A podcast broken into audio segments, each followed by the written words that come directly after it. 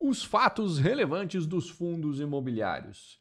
Nesse vídeo eu vou te contar o que, foi publicado ao longo da última semana que os fundos imobiliários relatam como fatos relevantes.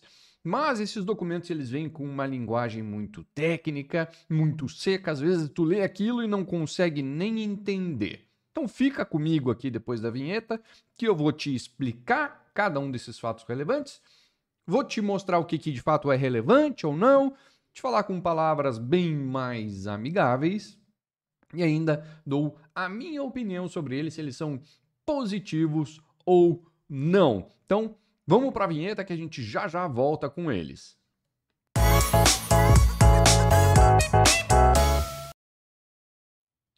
Maravilha, estamos de volta, então vamos lá. Eu sou Marcelo Fá e esse é o meu canal do YouTube, onde toda semana, eu praticamente todos os dias agora, eu posto algum vídeo importante sobre o universo dos fundos imobiliários. Se você já é inscrito no canal, que bom, muito obrigado.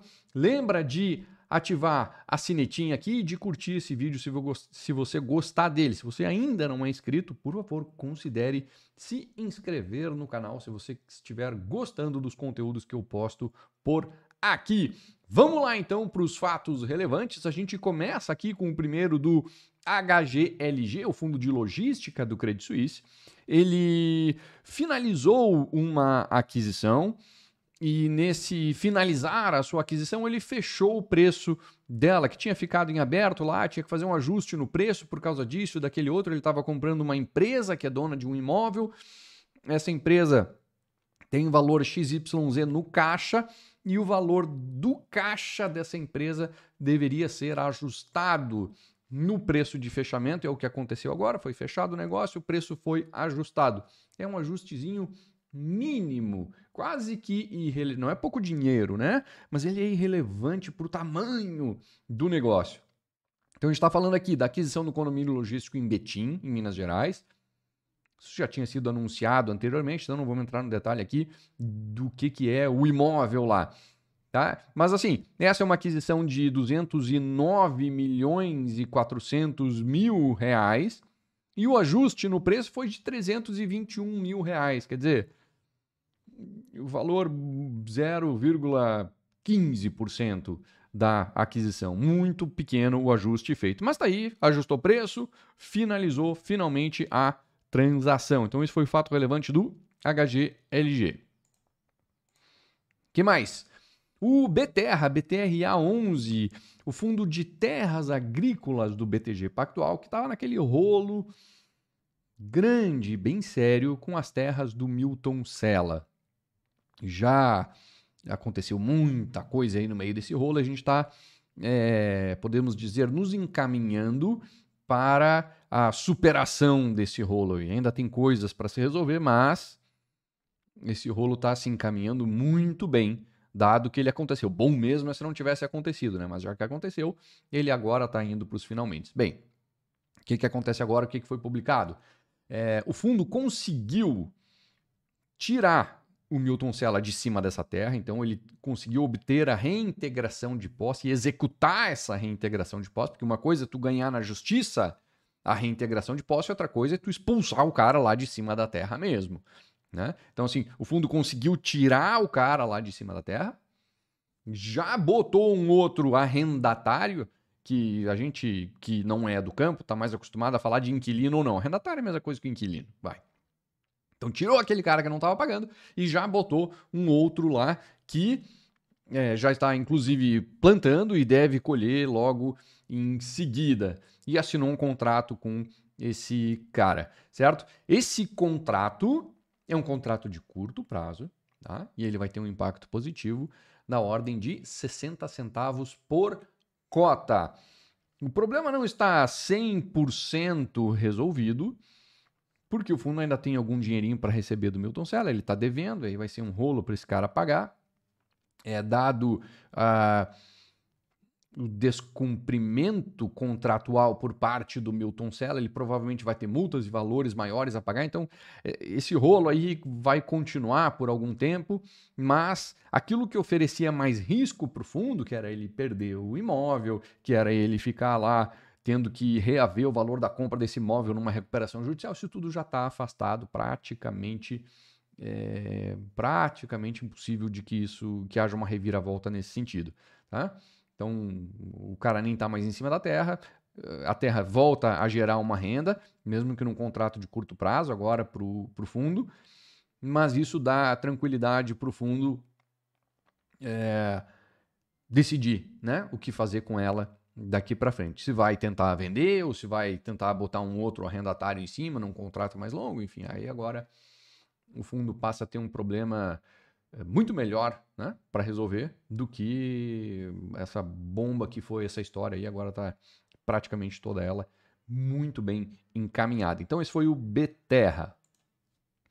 Depois, o BMLC 11, tá? Ele recebeu uma nova proposta de compra, na verdade não uma, né? Novas propostas de compra pelos seus imóveis, só para entender aqui, esse fundo é o fundo Brascan uh, Lages Corporativas. Ele é dono de dois andares no edifício Brascan Centro Corporate, do segundo andar e do 15 andar. E ele já vinha há algum tempo recebendo propostas por um ou por dois andares ali e tal, e ele vinha né, negando essas propostas, sequer levando para a Assembleia. O, o, o, gestor ele recebe essa proposta e aí ele decide se ele leva isso para a Assembleia ou não. Se ele entender que a proposta é válida, que vale a pena o cotista aceitar essa proposta, ele convoca a Assembleia e coloca lá para o cotista decidir. Se ele acha que é ruim, nem vale a pena levar para o cotista, ele já nem leva e pronto. Bem, ele recebeu algumas propostas e não, nem vou levar. É, e aí, mais recentemente, ele recebeu uma proposta do Pátria. É, se demorou para dar a resposta, o Pátria renovou o prazo de validade dessa proposta, né? Ninguém faz uma proposta de prazo indeterminado, né? Quer dizer, cara, tu faço uma proposta aqui, tu tem, lá, X dias para te decidir se tu quer ou não, senão minha proposta cai. Não vou ficar aqui te esperando para sempre. É, até para o cara não ficar usando essa proposta aí como poder de barganha para outros caras. Ó, oh, se alguém oferecer mais, eu, eu vendo. Não, cara, vale por X dias, se não quiser, tchau, minha proposta não está mais aqui. Então ele recebeu essa do, do, do Pátria, é, chegou no prazo de validade, essa proposta foi prorrogada. Antes de perder a validade essa proposta do Pátria, ele recebeu uma outra proposta de um outro comprador. Tá? O Pátria fez uma proposta para comprar os dois andares. Aí vem um outro comprador e diz: tá, eu compro um desses dois andares e pago mais que o Pátria. Aí o fundo disse: ó, então é o seguinte, essa proposta nova, que é a proposta 1, né, de 9 milhões 160 mil reais, uh, que o fundo recebeu pelo 15º andar, que equivale a 12.600 reais por metro quadrado. Então o fundo recebeu essa proposta do grupo Náutica. Tá? E essa proposta é acima daquela que o Pátria tinha feito, que era de 12 mil reais o metro quadrado. Ele recebeu uma aqui de 12,600. Só que é só pelo 15º andar e o Pátria tinha feito pelo segundo e pelo 15º. E aí o fundo disse, ó, eu vou levar para uma assembleia só a proposta da Náutica. A proposta só do 15º andar. O segundo andar eu acho que eu vendo melhor. Ou pelo menos a do Pátria lá eu não posso aceitar é, uma proposta dele pelo 15º andar, porque, enfim, a da Náutica era melhor. Bem, logo em seguida, o Pátria fez uma nova proposta, e aí só pelo segundo andar, na mesma base de preço anterior, então 12 mil reais o metro quadrado, e aí o fundo disse, não, ok, o 15 lá por 12.600 o metro quadrado eu vendo, e o segundo por 12 mil reais eu também topo. E aí a gestora então vai convocar uma assembleia para que os cotistas decidam, eles que são os donos do fundo no final do dia, se eles querem aceitar essa proposta ou não. Se eles aceitarem, então o, o, a gestora vai continuar, proceder com a venda desses imóveis. Uma vez finalizada a venda desses imóveis, o fundo deve ser uh, encerrado. Tá? E aí se faz lá a apuração de o que, que ainda tem de patrimônio lá dentro do fundo, os custos de encerramento dele e tal, e o que sobrar vai para o bolso dos cotistas, vai ser amortizado para eles, certo? Mas, ainda, ó, será convocada a assembleia, os cotistas vão decidir. Se decidir que não, o fundo segue. Se decidir que sim, Então essa transação vai adiante. Uma vez encerrada ela, o fundo se encerra logo em seguida.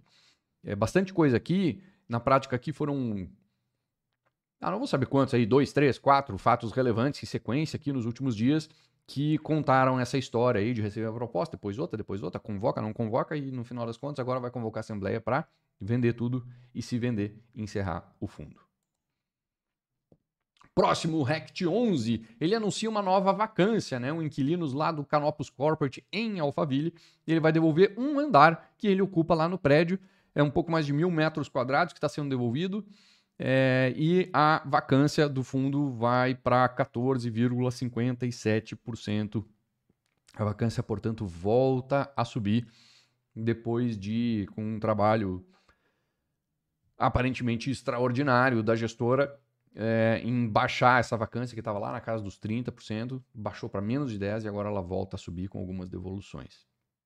Vamos ver se o Moise lá e a turma da REC consegue reverter essa subida na vacância que está acontecendo nos imóveis deste fundo.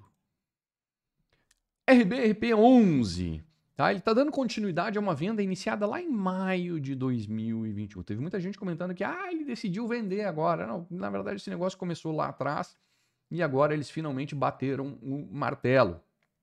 Tá? Então, assim, o fundo e sócios dele, porque o fundo não é dono sozinho do imóvel em questão aqui. Então eles fecham um acordo ali para vender uh, ele por 55 milhões de reais. Né? O que lá em maio de 2021 eles tinham assinado um contrato onde eles venderiam por no mínimo 44 milhões e meio de reais uh, ou mais né? este imóvel. E agora eles fecham essa transação.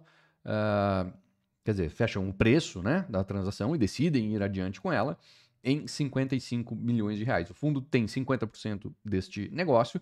Esse negócio será pago em 36 parcelas corrigidas pelo IPCA. E aí vai gerar um ganho de capital é, bastante interessante para o fundo ao longo desse prazo todo de recebimento. Tá? É, então, ao longo desse prazo todo, deve gerar é, R$ 1,17 por cota. Isso vai ajudar o fundo a manter uma distribuição mais linear, porque esse lucro caixa ele tem que ser apurado conforme ele vai recebendo os valores das parcelas. Então ele vai gerando lucro, ganho de capital, mês a mês ao longo desses 36 meses. E aí vai dar um dar uma turbinadinha ali na distribuição de rendimentos dele em função deste negócio. GGRC 11, tá? Ele solta um fato relevante só para dizer que, ó, paguei a última parcela de uma aquisição, com isso eu quitei a compra, tá tudo certo, já estou recebendo o aluguel integral desde agosto e tá tudo dominado. Então é a compra de um imóvel uh, num formato de build to suit para Eagle Burgman, se é que é a minha é, que a minha como é que diz pronúncia está correta. Esse imóvel totaliza ali 17,8 milhões de reais e o fundo já recebe o equivalente a 123.300 reais por mês desde agosto de aluguel deste contrato. JSRE 11, há um tempo atrás a gente falou a respeito dele porque ele fez uma proposta de alterações no regulamento do fundo e eu tinha trazido aqui três pontos que eram importantes e que eu entendia como uh, pelo menos dois deles aqui ruins para o fundo. É, foi aprovado. Tá? Então, é, eu acho ruim os pontos que foram aprovados, especialmente o ponto 2 e o 3. O primeiro é dos importantes que eu listo, né? O primeiro é o capital autorizado, quer dizer, autorização para o fundo fazer emissões até o limite de 10 bilhões de reais. Uh, isso aí, ok, tu confia na gestora, dá esse, essa liberdade para ela, né? Assim ela pode fazer essas, essas emissões de cotas sem precisar ficando, uh, sem precisar convocar a assembleia a cada vez. Tá? Então, ok, confia na gestora, tudo bem. Os outros dois pontos aqui, eu tenho minhas ressalvas, eu acho que não fazem sentido, mas a Assembleia, ela é É, como é que diz? Cara, ela que manda, né? Ela decidiu, tá decidido, não tem muito o que fazer. Um dos pontos é multa em caso de dispensa sem justa causa do gestor ou o administrador né? e ou que é o próprio Safra. É, então, assim, se os cotistas, que são os donos do fundo, decidirem que querem trocar a gestão, o fundo vai ter que pagar, ou seja, os cotistas terão que pagar, né, com o uso do patrimônio do fundo, é, uma multa que equivale a três anos de taxa de administração ou de gestão. É bem caro, é bem ruim e cria um incentivo que eu entendo ser bastante perverso para o próprio gestor e para o próprio fundo. Eu entendo que para o fundo não, é para o gestor e para o administrador e por consequência daí para o fundo. É, o gestor ou administrador pedir isso, ok, é quase como pedir uma estabilidade no cargo ou uma uma multa enorme em caso de demissão. É, tá no direito dele de pedir e de querer e de até achar bom. É, o cotista que eu entendo que, na verdade eu não entendo por que, que ele autorizou isso aí, tá? Porque cria um incentivo muito ruim de fica praticamente impossível, inviável você trocar a gestão. E aí que incentivo tem a gestão de fazer um trabalho realmente extraordinário e sensacional para o cotista e, e, e, ficar sempre com aquele medinho de, pô, se eu não estiver fazendo um trabalho realmente muito bom, eu posso perder meu posto aqui. É, é bom, né? Um pouquinho dessa, desse medinho. Deixar o cara confortável demais lá, eu entendo que é complicado. Enfim, a Assembleia é soberana, tá aí a palavra. Né? Encontrei a palavra que eu queria ter usado lá no início. A Assembleia é soberana, decidiu que sim, paciência. É, o terceiro ponto é pré-requisitos para o novo gestor assumir a gestão do fundo. Quer dizer, mais uma barreira, né? Para que você, ah, ok, tu até consegue me tirar, me paga essa multa, mas assim, tu não vai botar qualquer um no meu lugar. Tem que botar um cara assim, assim, assado, cheio de pré-requisitos. Cara, se tu tá sendo substituído, bicho, não enche, não te mete, né? Quem, quem, quem tem que decidir quem entra, quem não entra, sou eu, no, naquele momento, né? Criar hoje regras para isso, é, eu não vejo com bons olhos. Mas enfim, Assembleia decidiu, tá lá decidido, fazer o quê? Para quem pensa assim, ah, então não vou vender o fundo. Ah, calma, também não é para tanto, né? É, a gestora vem fazendo um bom trabalho com ele, inegável, vem fazendo. Ela não, aparentemente, não estava sob qualquer tipo de ameaça de perder seu posto como gestora do fundo. Não precisaria disso, mas quis, no papel dela, querer, tudo bem. Né? Ela está no direito dela. O cotista que não devia ter aceitado, aceitou. Aí também, né? Mas não vejo motivo para, nossa, é, então o fundo virou ruim de uma hora para. Não, nada disso. Só assim, corre-se o risco de a gestora se jogar nas cordas e ah, agora né, estou aqui seguro, tranquilo, ninguém vai me tirar e talvez eu não precise mais fazer um grande trabalho daqui para frente. Existe esse risco e a gestora tem muito pouco a perder se tomar esse tipo de, de, de, de postura. É, eu prefiro que ela tenha muito a perder se tomar esse tipo de, de, de postura. Mas, não, vamos lá, bola, bola para frente. MGHT, o Mogno Hotéis. É, ele repactuou o fluxo de pagamento, o fluxo de pagamento de alguns dos seus uh, imóveis, né? Uh, então, assim, o que, que aconteceu aqui? O fundo ele abriu mão de receber aluguéis da Celina Brasil, que é um inquilino, tá? do imóvel lá em São Paulo. Então, o fundo abre mão de receber o aluguel em outubro, em novembro e dezembro, para receber tudo junto, somado e corrigido pelo CDI lá em janeiro de 2023. Então, assim, naturalmente, isso gera um impacto negativo de 23 centavos por cota em outubro, novembro e dezembro, que dá um total de 69 centavos de impacto negativo ao longo desses três meses. Mas, em janeiro, o impacto é positivo em 72 centavos. Quer dizer, aqui, entre mortos e feridos, o fundo ganha 3 centavos, que é o equivalente ao CDI. Quer dizer, é, muito provavelmente aqui o fundo está sendo legal e dando uma ajudinha ali para o inquilino que deve ter tido algum desencaixe no seu fluxo e o fundo está lá, não, ok, eu recebo depois, corrigido pelo CDI, não é, não é nenhum tipo de prejuízo para o fundo, só um desencaixe que ainda vai ser corrigido pelo CDI, quer dizer, está tudo, tudo no lugar, não tem nada de mais nisso certo? Então, esses foram os fatos relevantes desta semana. É, eu vou ficando por aqui. Muito obrigado que você, a você que ficou comigo até o final. E lembre-se, te inscreve aqui no canal, curte esse vídeo, ativa a sinetinha. E eu vou deixar algumas sugestões aqui do meu lado para você assistir logo depois desse vídeo. Um grande abraço e até mais.